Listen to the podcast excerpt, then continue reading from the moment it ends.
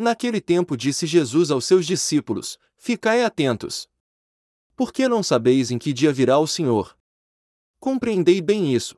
Se o dono da casa soubesse a que horas viria o ladrão, certamente vigiaria e não deixaria que a sua casa fosse arrombada. Por isso, também vós ficai preparados. Porque na hora em que menos pensais, o filho do homem virá. Qual é o empregado fiel e prudente, que o Senhor colocou como responsável pelos demais empregados, para lhes dar alimento na hora certa? Feliz o empregado, cujo Senhor o encontrar agindo assim, quando voltar. Em verdade vos digo, ele lhe confiará a administração de todos os seus bens.